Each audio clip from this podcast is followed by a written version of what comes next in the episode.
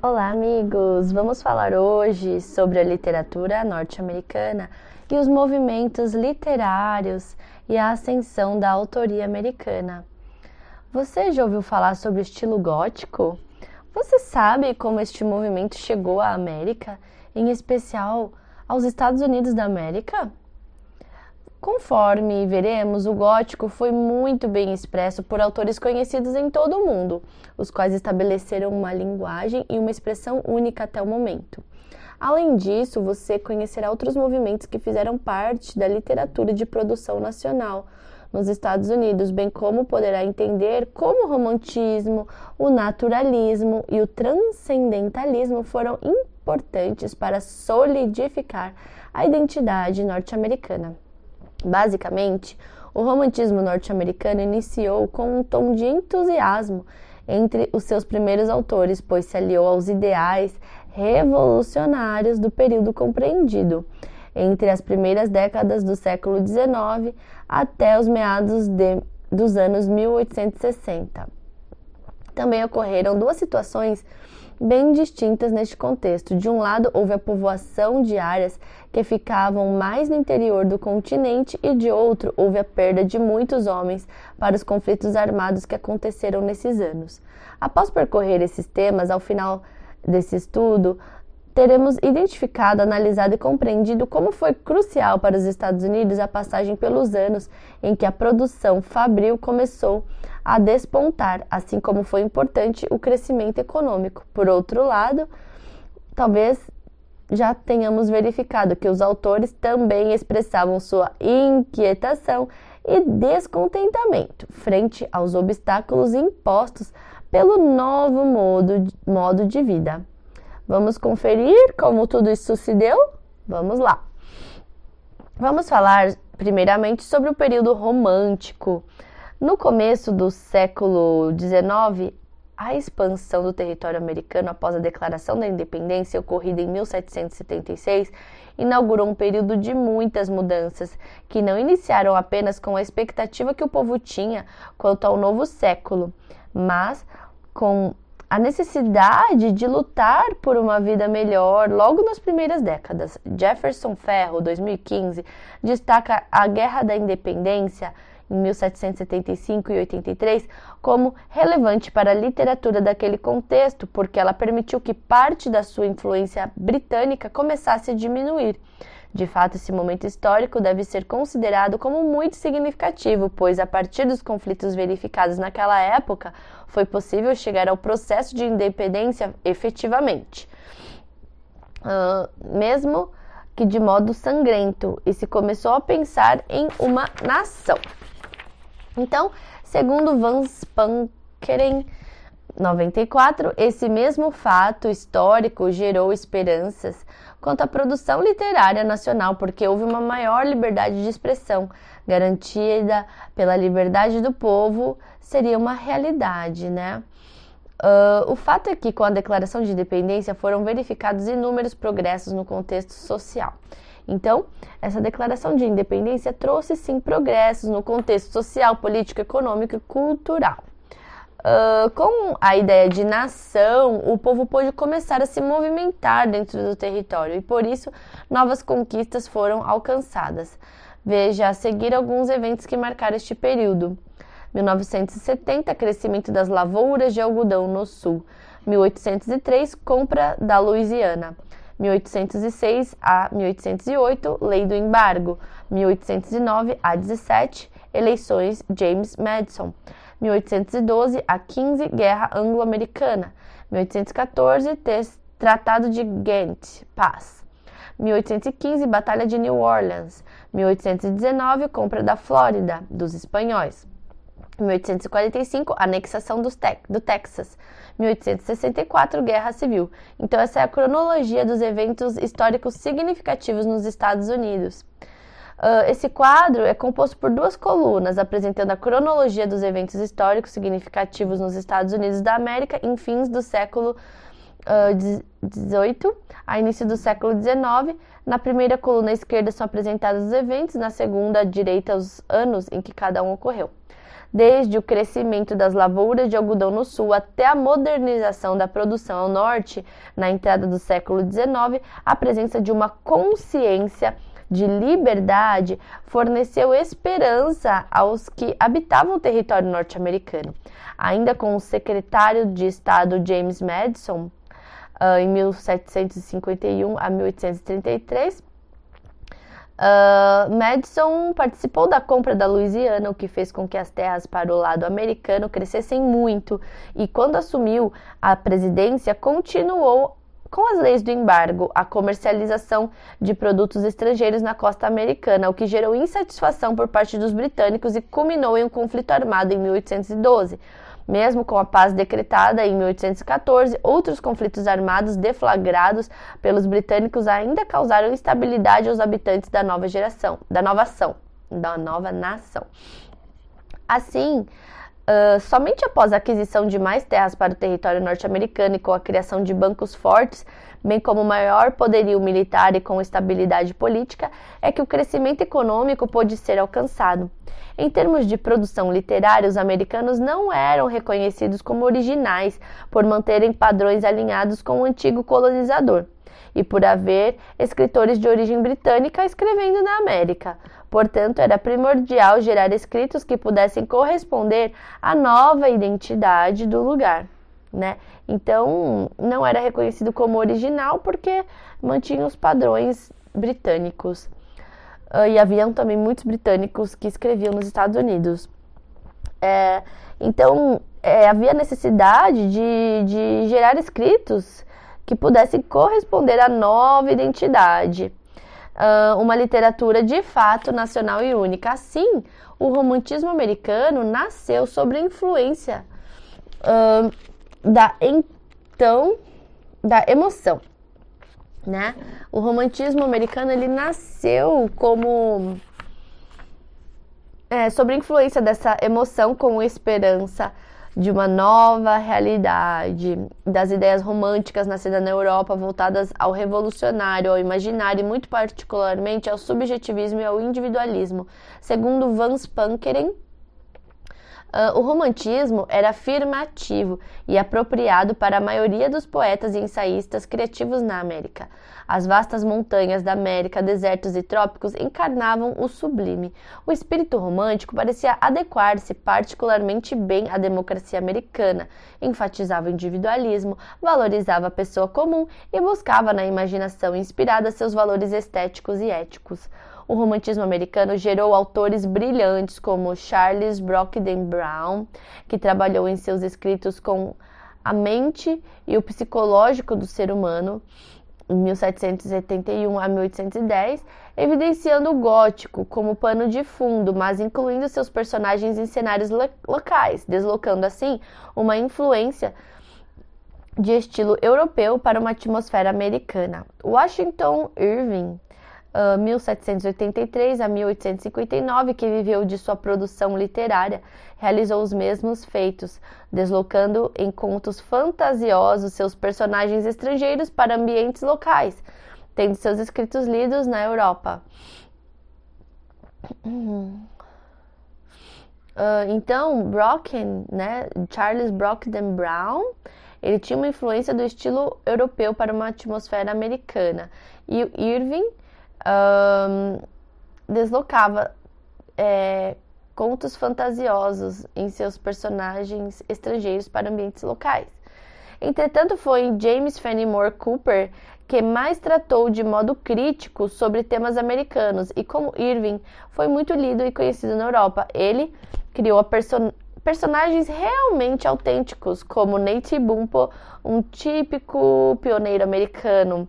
Esses autores escrevem suas obras na fronteira entre o período revolucionário e o período romântico. Uh, vamos falar um pouquinho sobre o transcendentalismo de Ralph Waldo Emerson. O transcendentalismo ligado ao romantismo nasceu em Concord, Nova Inglaterra, entre os anos de 1830 e 40. Naquele momento, os transcendentalistas se reuniram em torno da ideia da unidade de Deus e do mundo, opondo-se ao racionalismo científico do século XVIII. abração da alma e os valores baseados em crenças como determinantes de uma relação direta com Deus e com a natureza. Para Peter High, uh, eles tentaram encontrar a verdade por meio do sentimento e da intuição, preferencialmente do que por meio da lógica. Esse fato pode ser entendido do ponto de vista de que o ser humano, como microcosmo divino, por meio da intuição, tem a capacidade de conhecimento de transcender os sentidos.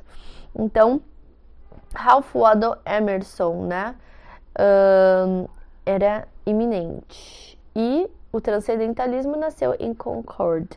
O clube dos transcendentalistas era formado por autores como Ralph Waldo Emerson, Henry David Thoreau, Margaret Fuller, Amos Bronson, Louisa May Alcott, William Ellery Channing, Orestes Bronson, Theodore Parker e outros, que em diferentes épocas se reuniram para discutir as ideias pregadas por eles, tendo um, como aspectos preponderantes ideais abolicionistas, respeitando as características individuais de cada um e marcar, marcando como significativo o lugar do ser humano na natureza sendo parte dela. Certamente, os maiores representantes desse grupo foram Ralph Waldo Emerson e Henry David Thoreau, Uh, porém, havia também mulheres que faziam parte do grupo, que evidenciaram a vida e os costumes femininos do século. A edição da revista transcendentalista The Dial, que durou pouco tempo, também promoveu os escritos do, dos autores deste grupo. Você conhece Henry David Thoreau? Ele foi um autor transcendentalista americano que influenciou muitos líderes importantes como Mahatma Gandhi e Martin Luther King. Ele se isolou por dois anos e produziu dois escritos que evidenciaram como seria possível realizar uma revolução de modo pacífico: Civil Disobedience e Walden. Ele criticava a sociedade da época industrial e mercantilista e acreditava que a simplicidade da vida e a liberdade tinham grande importância. Ele foi, entre os transcendentalistas, o que mais exercitou a autossuficiência.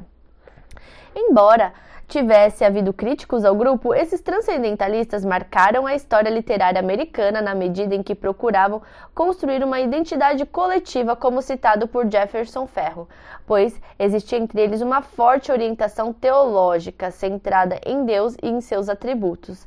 Emerson publicou inúmeros ensaios e promoveu muitas palestras públicas e privadas. Em Nature, ele dissertou sobre não usar simplesmente a natureza, e sim transcender seu uso, ou seja, seria necessário conhecê-la e compreender o lugar do ser humano frente às descobertas científicas. Em The American Schooler, ele reforçou que deveria haver um rompimento com o passado tradicionalista a fim de que a criatividade inovadora dos americanos pudesse emergir. E outra, outra vez, ele remeteu à importância de buscar na natureza a observação, a valorização da intuição e de buscar a uma harmonia com espiritualidade. Então, estes foram os principais autores, um movimento muito interessante. Uh, temos aqui o retrato de Ralph Waldo Emerson, uh, adepto do transcendentalismo que defendeu o abolicionismo. No retrato que captura os ombros e o rosto de Emerson, é possível ver o autor de terno e gravata olhando à sua esquerda. Emerson, como outros transcendentalistas, foi um leitor ávido de aspectos voltados a doutrinas orientais, como o hinduísmo e o confucionismo, né? Um, assim como foi Henry David Thoreau. O aspecto cíclico do hinduísmo era algo realmente fascinante para aquele autor. Um, então, olha só, esses dois nomes, né? São dois nomes expoentes. Uh, o aspecto cíclico o fascinava, uh, bem como o imenso valor dado à natureza. Porém, foi do confucionismo que ele retirou os aspectos mais definidores relativos à educação, à ética e à retidão, como comportamentos necessários ao ser humano bem-sucedido. Foi por força de suas viagens e por seu caráter que muitos transcendentalistas o seguiram. Ele tratou sobre como o homem poderia exercitar a autoconfiança, a amizade e a intuição a fim de ir além da percepção limitada dos mortais. né? Autoconfiança, amizade, intuição, uh, sendo que este último aspecto levou sua obra para o consagrado campo do reconhecimento. Vamos falar sobre as características do romance americano? Bom, além dos ensaios escritos por autores românticos, houve uma produção em prosa muito significativa daquele momento. Essa prosa narrativa marcou as fontes mais importantes da literatura americana do período, pois um, como podemos ver a seguir, uh, apresentava características bem originais. É, temas voltados à força da natureza frente ao ser humano, como em Moby Dick e de Herman Melville, apontam a solidão como comportamento reflexivo diante do desafio maior que é viver ou existir. Então, teve uma produção muito significativa, né, que marcou a literatura americana do período, apresentando essas características bem originais.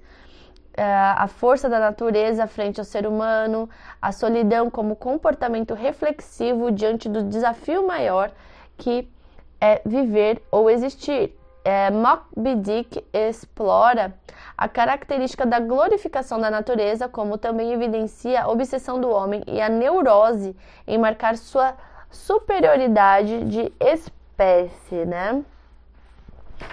Uh... Foi marcadamente um escritor do Dark Romanticism, o romantismo sombrio, uma uma subdivisão desse movimento literário que se caracterizava pelo pessimismo relativo ao ser humano e ao país, oposto total aos transcendentalistas. Em The Scarlet Letter, o autor Nathaniel Hawthorne evidenciou uma outra característica importante do romance americano, o rompimento com o passado, relacionado neste caso com a raiz puritana. No romance, ele apresenta um caso de amor entre um religioso e uma mulher casada, cujo marido tinha sido dado como morto. O romance re revela o drama do nascimento de uma filha dessa relação e o fato de, de as pessoas serem marcadas por isso, apresentando com um tom dramático a força emotiva com que os personagens vivenciaram o preconceito do período colonial. A crítica social não se dava apenas ao passado sombrio dos primeiros colonos, era possível também verificar uma crítica à escravatura, muito disseminada na época por conta das lavouras de algodão e também pela falta de homens brancos saudáveis nas frentes de batalha. Um importante romance que trabalhou o tema e que evidenciou o idealismo, característica importante dessa literatura, foi Uncle Stone Cabin, da escritora Harriet Beecher Stowe. O romance retratava a devoção dos negros em relação uh, aos patrões. E como essa devoção era destrutiva por conta da relação extremamente desigual entre negros e brancos no contexto do século XIX.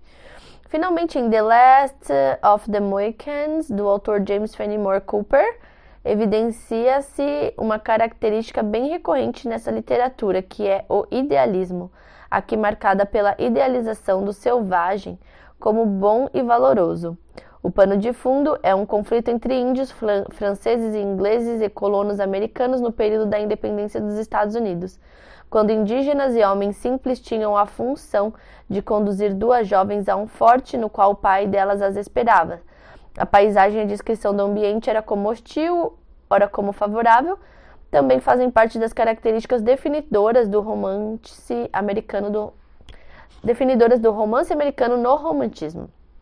Então, os romances representados acima revelam que uh, os, o, uh, os autores românticos é, galgaram grande prestígio nacional e internacional por conta da construção de uma representatividade verdadeiramente associada e à vivacidade do século XIX da nova nação, como mencionado por Vance Pankeren.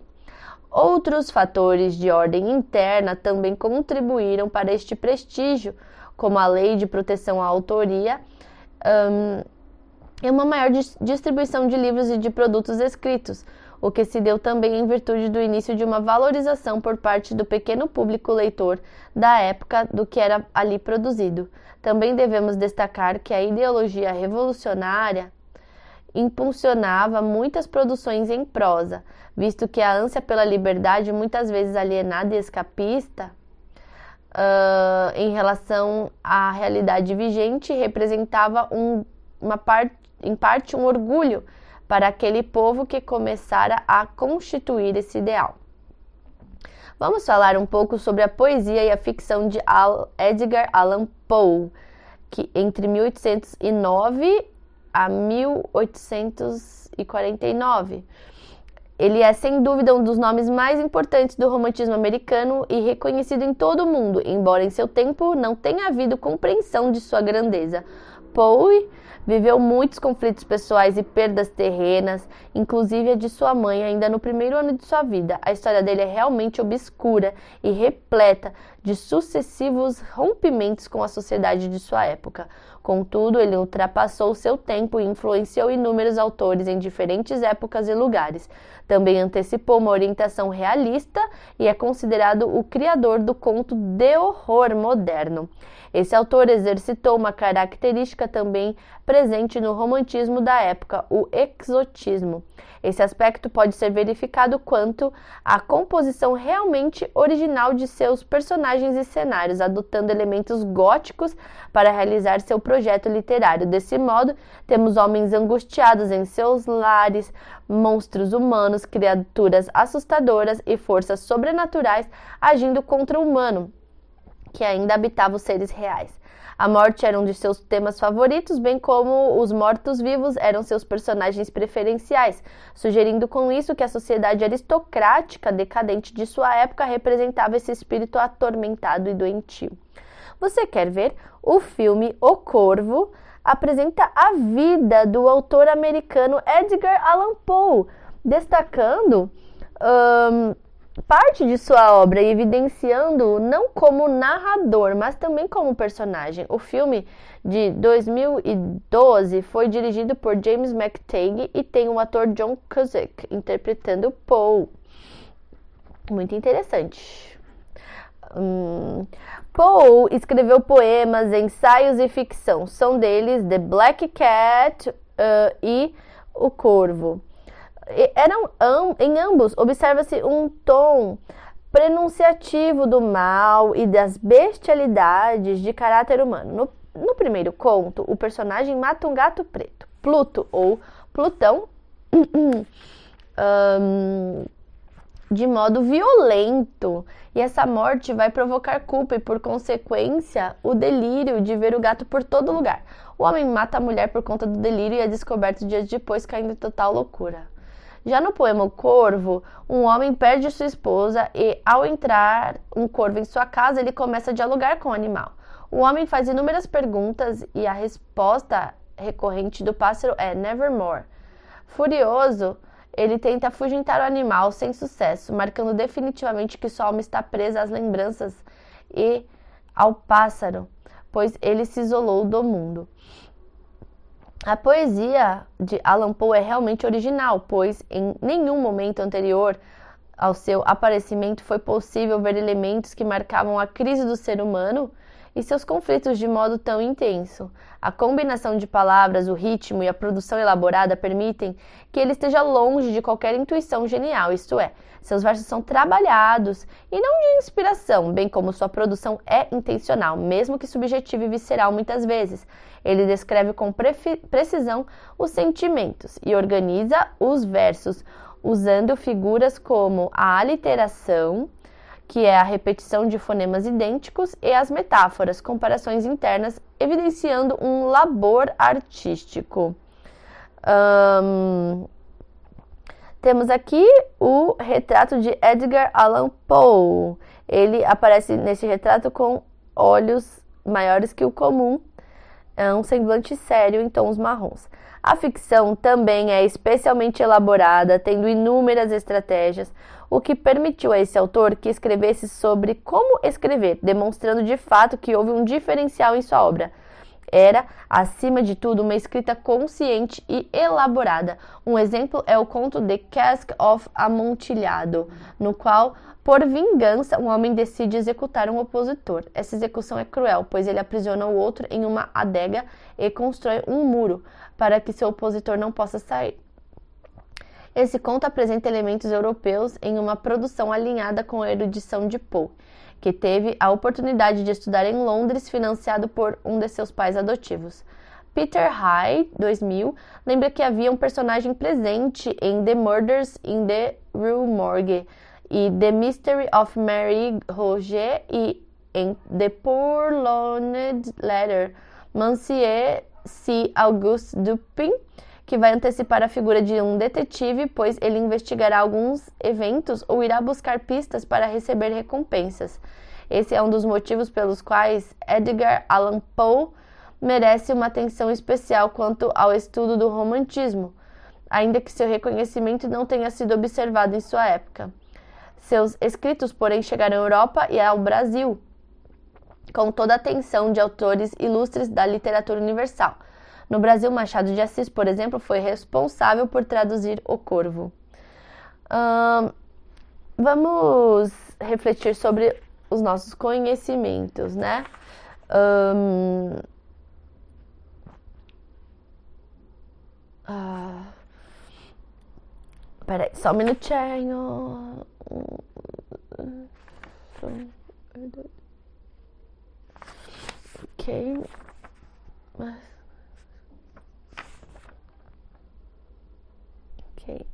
aqui é um il. Tá com erro isso aqui, gente. Mas amém. Um, o Gato Preto de Edgar Allan Poe. Plutão, assim se chamava o gato, era o meu preferido e companheiro. Com dificuldade eu o impedia de seguir pelas ruas. Certa manhã, sangue frio, enforquei-lhe no galho de uma árvore. Enforquei-o porque sabia que ele havia me amado e porque sentia que não me dera razão para ofendê-lo. Enforquei-o. Credo, eu não vou ler isso. Com a leitura desse fragmento, é possível observar uma mudança de atitude um, do narrador protagonista em relação ao animal.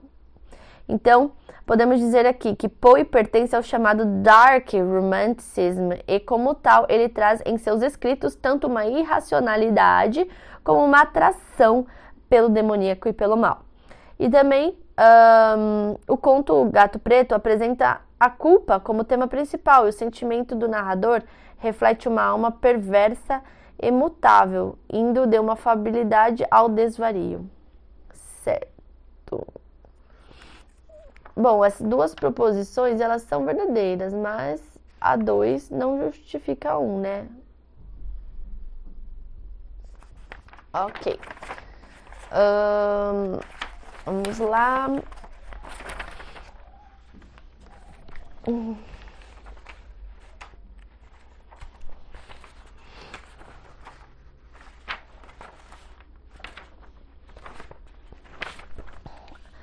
Um, o patrimônio produtivo dos autores românticos elevou a literatura americana a um grau de reconhecimento internacional e promoveu também uma mudança significativa, pois distribuiu as composições em vários núcleos, ora urbanos, ora menos urbanos, fazendo ainda despontar grupos de escritores e poetas envolvidos com teorias distintas vigentes do século XIX.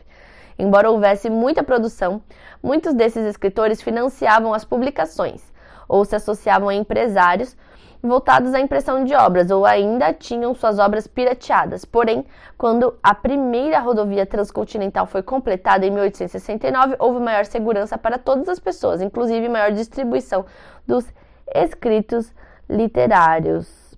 Uh, estamos vendo aqui um quadro com a cronologia dos escritos importantes da literatura americana do romantismo.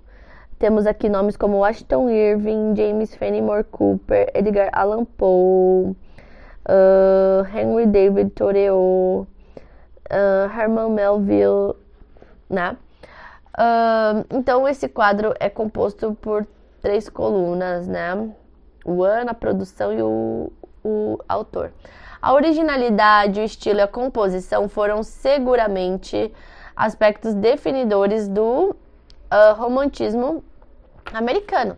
Nos seus últimos momentos, né, Uh, vemos autores como Walt Whitman, uh, poeta que escreveu Leaves of Grass, uh, uma série de poemas que revelam o panorama de um homem simples frente às modificações aparentes em sua nação.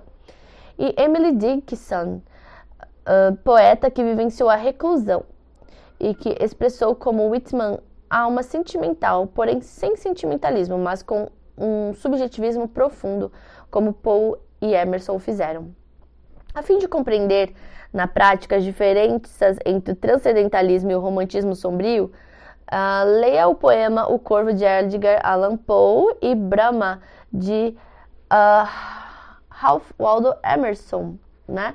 Vamos ler uh, Brahma de Ralph Waldo. Em sua leitura, analise os aspectos formais dos poemas, bem como observe o tratamento dado aos temas e o tom de cada uma dessas obras. Vamos falar agora sobre realismo e naturalismo. É, muitos eventos ocorreram após a Guerra Civil Americana, especialmente quanto à disposição menos idealizada de um país que agora vivencia um tempo de intensa exaustão diante dos eventos da guerra. Então, foram muitos os eventos que ocorreram após essa guerra civil. Né? A, a disposição é bem menor agora diante da exaustão dos eventos da guerra. Porém, o povo também vivia tempos de facilidade quanto ao transporte à comunicação, o que permitiu a chegada de mais imigrantes da Europa e da Ásia, negociações amplas, graças ao transporte e à comunicação, um, e entre os estados um, um, vertiginoso progresso. Como afirma Vance Pankeren, depois da guerra, os americanos idealizavam mais e mais o progresso e o homem que se faz por si próprio, né? Esse progresso pós-guerra era um ideal, né? Vamos marcar aqui: progresso pós-guerra como ideal. Esse progresso de que trata a autora viria em pouco tempo, contudo, ainda após muitas lutas, pois a tolerância e a desigualdade marcaram profundamente o final do século XIX e o início do século XX. Assim, no começo do século XX, mais uma vez se vislumbrava uma prosperidade ansiada por todos, inclusive pelos negros escravizados finalmente libertos do trabalho escravo em lavouras é, bem como pesadas imposições limitadas, militares.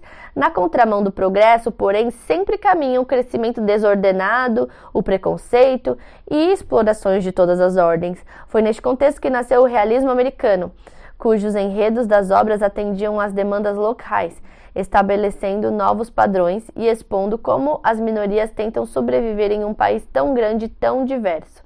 Então, ao, é, nesse contexto nasceu esse realismo americano, né? Foi nesse contexto que nasceu o realismo americano, que uh, atende às demandas locais, estabelecendo novos padrões de denúncia da realidade que as minorias viviam em um país tão grande e tão diverso. Você quer ler? Maddie, A Girl of the Streets, do autor Stephen Crane em 1896, traz um retrato vívido da realidade urbana em Nova York. Nele é narrada a história de Maggie, uma moça vulnerável e inocente que passa a prostituição como forma não apenas de sobrevivência, mas de afirmação do caráter fatalista em que a personagem se vê inserida. O texto ainda não tem tradução para a língua portuguesa, mas está em domínio público e pode ser lido na biblioteca One More Library. Entre os autores mais importantes dessa época, está Mark Twain, 1835 a 1910, ou Samuel Clemens, seu nome verdadeiro. Então, é, o realismo e o naturalismo, né? É isso, né? É, deixa eu só checar aqui. É isso mesmo, realismo e naturalismo. Então, os expoentes aqui, autores Samuel Clemens, Mark Twain, um, esse autor, o nome dele verdadeiro é Samuel Clemens, mas o nome fictício dele é Mark Twain. Esse autor levou para a literatura a língua do povo, isso é, da fala americana em seus personagens mais conhecidos, como Huck Finn e Tom Sawyer. bem como deu atenção para o mundo onde esses garotos habitavam, próximo ao rio Mississippi. The Adventures of Tom Sawyer e The Adventures of Huckleberry Finn apresentam esse mundo e universo juvenil, experiência literária ainda não explorada na América do Norte, né? É... Desse modo, Twain ficou logo conhecido em seus escritos é, e foi se tornando popular entre os habitantes dos Estados Unidos por refletir uma parte da identidade americana. Se houve no realismo americano grande identificação com os aspectos trazidos por Mark Twain, de um lado, também houve, por outro lado, um forte apelo à manifestação da realidade vivida por outros grupos, que faziam parte do cenário paisagístico dos últimos anos do século XIX e do início do século XX, como os divorciados, as mulheres, os militares, entre outros, retratados em prosa e em verso nas produções literárias deste movimento. Peter High apresenta como significativa a influência de William Dean Howells, que promoveu muitas produções escritas de autores como Mark Twain e Stephen Crane. Um, ele descreveu a Modern Instance, tratando o tema da separação e do processo de, do divórcio, ainda ah, algo tabu nos Estados Unidos, como também escreveu The Rise of Silas Lafan, 1885, romance que trata da ascensão econômica de um homem simples que desejava fazer parte da sociedade de Boston. Tais temas trazem à discussão visões que não poderiam ser prestigiadas no período literário anterior e que marcam uma perspectiva mais reflexiva frente à realidade. Outro autor que representa bem esse movimento foi Stephen Crane. Ele escreveu Mad, A Girl of the Stress, A Girl of the Streets. Nesse romance vemos o retrato das ruas e da vida urbana nas áreas vulneráveis de Nova York. Ele retrata a vida de Maggie que foi levada à prostituição como cumprimento de um determinismo fatalista. The Red Badge of Courage retrata a Guerra Civil Americana em 1895, evidenciando o medo de um jovem soldado que se encontra no campo de batalha e que vê a morte de perto, experimentando um temor juvenil. Em 1898, citamos aqui The Open Boat, que é a descrição de um náufrago de quatro homens em que somente três sobrevivem. Observa-se uma grande força fatalista nesse romance, nada relacionado à fé ou à esperança, e sim ao destino e à seleção natural. Assim, Crane inaugura a veia naturalista, que faz parte do movimento um, realista dos Estados Unidos, né? De eh, seleção natural, determinismo, né? Um, segundo Van Spankeren, 1994, também houve, houve, também houve nesse período autores que marcaram as características próprias de suas regiões. Esses autores eram denominados coloristas locais, cuja motivação literária estava de fato em retratar as peculiaridades locais presentes nas representações da realidade real. Um desses autores era Bret Hart, que levou jogadores e ladrões para o texto literário, como se observa em The Luck of the Roaring Camp e The Outcast of Porker Flats. Uh, ambientados em minas e em cidades, pequenas da região oeste estadunidense. Os coloristas eram de fato entusiastas conscientes que marcaram bem o tom provocador que manifestavam. Por isso, escrevem de acordo com a estética realista, porém aprofundam-se na representação da realidade dos personagens. Vamos falar um pouco agora sobre os romancistas cosmopolitas e o naturalismo escola de Chicago. Os denominados romancistas cosmopolitas se concentram não em retratar negócios, condições sociais ou temas já verificados no realismo ou mesmo no início do naturalismo americano, como apontado por Van Spankeren.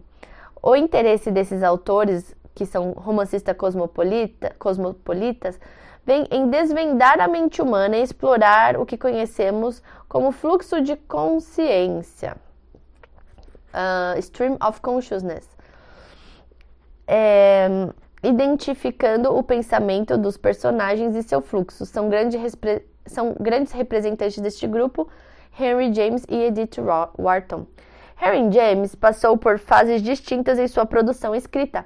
Primeiramente, ele destacou a oposição entre os americanos e os europeus cosmopolitas, escrevendo The American Days Miller e The Portrait of a Lady, todos desenvolvendo enredos voltados à exploração da ingenuidade dos personagens.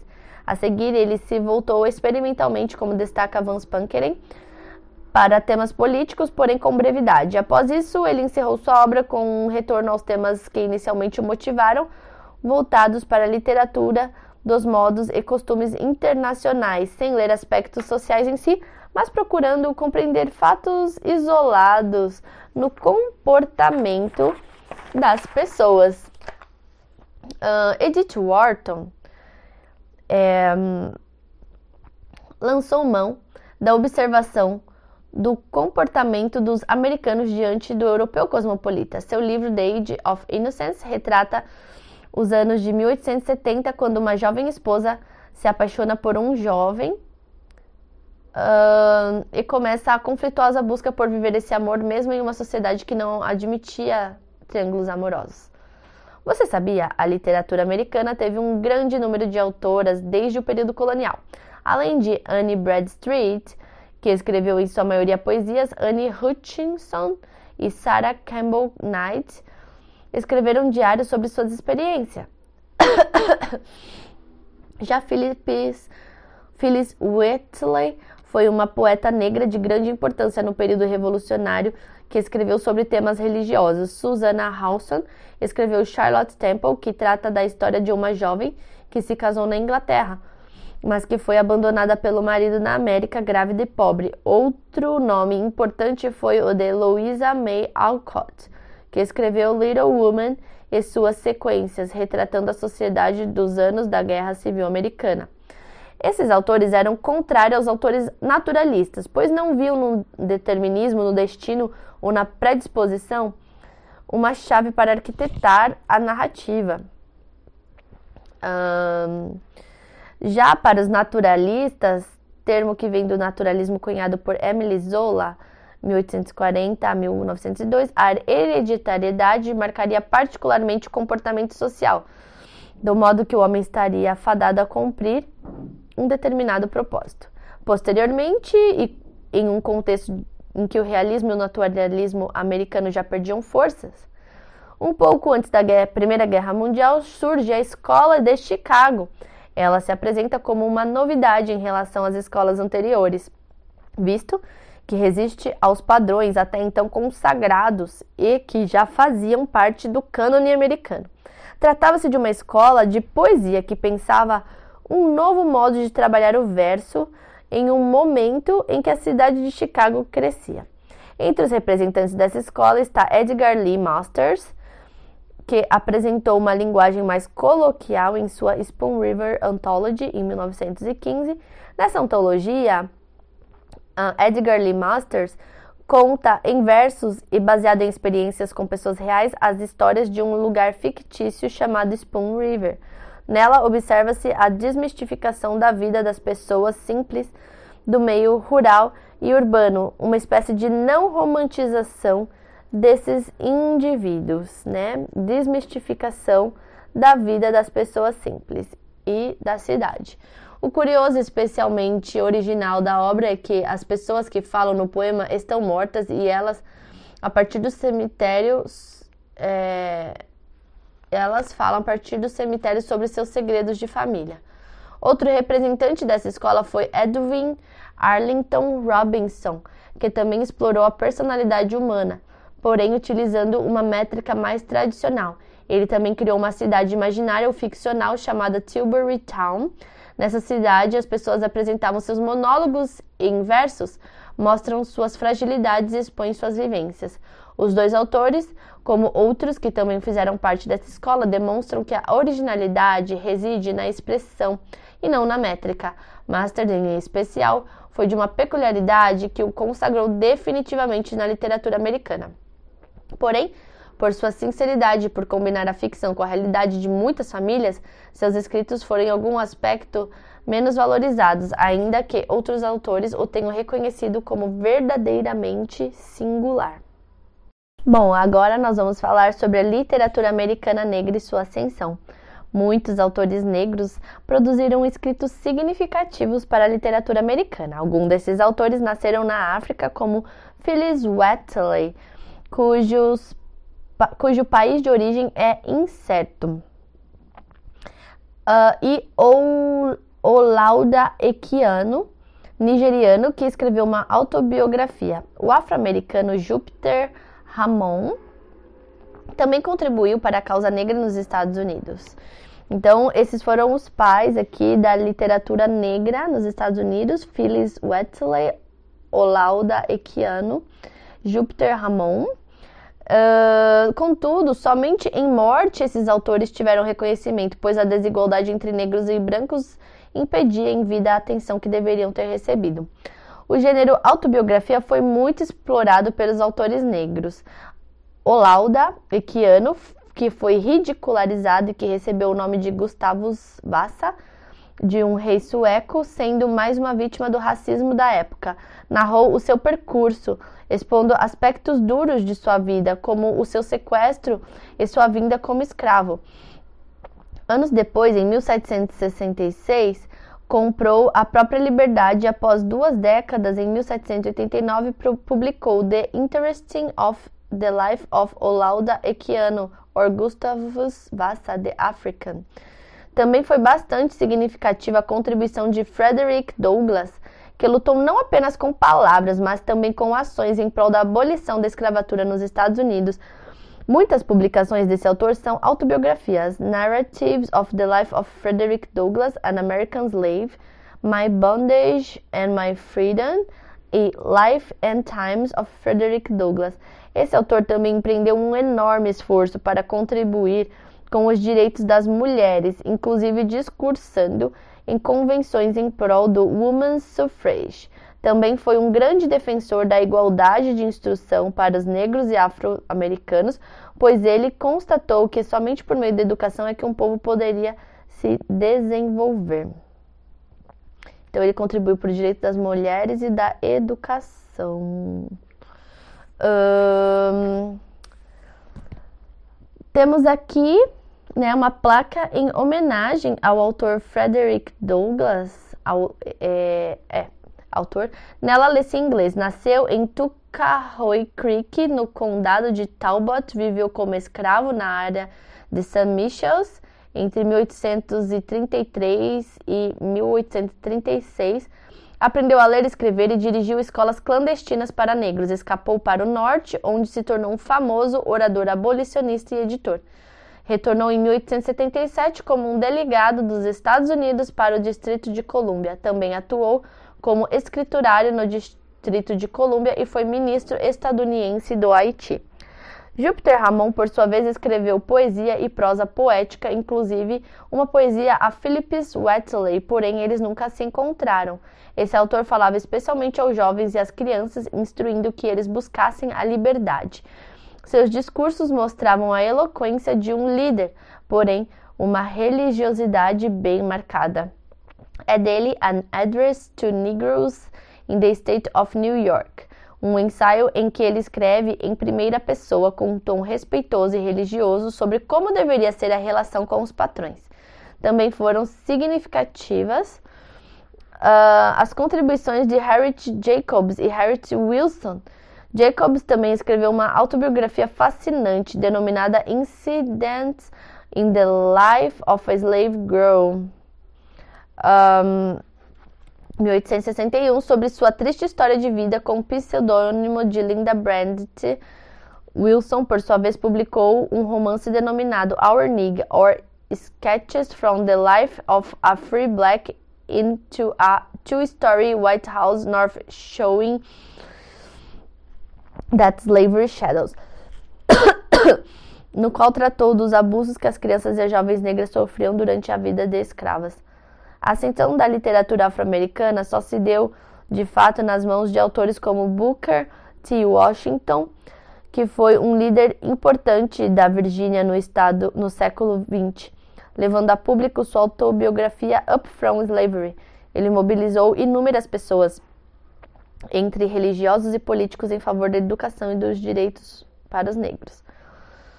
É, vamos falar aqui, né? A conscientização do potencial literário afro-americano foi um dos fenômenos mais marcantes do período que se seguiu a Guerra Civil. Nas obras de Booker T. Washington, um, Webb Du Bois, James Weldon Johnson, Charlie Waddell Chestnut, Paul Laurence Dunbar e outros, vemos a consolidação das raízes da literatura americana negra,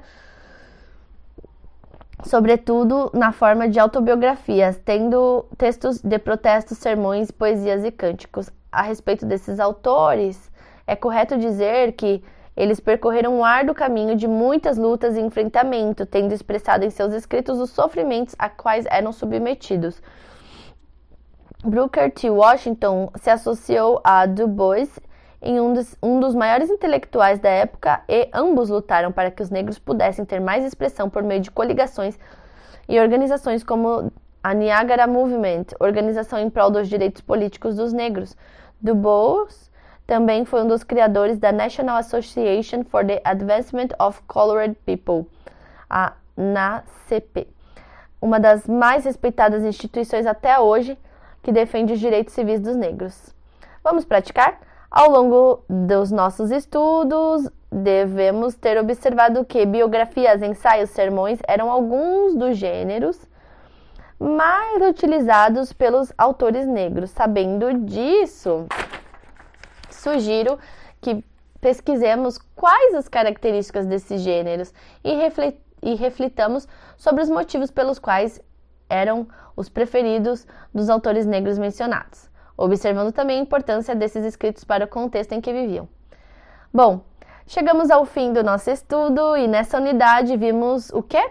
Vimos que entre o início do romantismo e o fim do naturalismo nos Estados Unidos da América, paralelamente ao crescimento do país, a literatura foi ganhando elementos e autores que até os dias atuais são lembrados e celebrados. Esses autores, homens e mulheres, apresentaram a vivacidade e a melancolia do povo americano, bem como sua energia e determinação.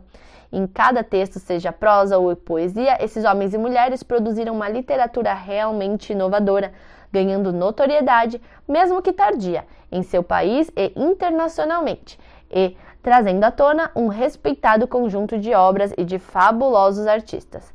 Bom, Nessa unidade, nós pudemos estudar e reconhecer quatro tópicos, como as características das expressões literárias dos períodos romântico e realistas, né? 2. Uh, observar a relação entre literatura e sociedade. 3. Identificar o contexto histórico-social de desenvolvimento dos romances cosmopolitas e naturalistas, bem como o da Escola de Chicago. E, por último, identificar e reconhecer as principais características da literatura americana negra. Por hoje é só, pessoal. Espero que vocês tenham gostado e até a próxima.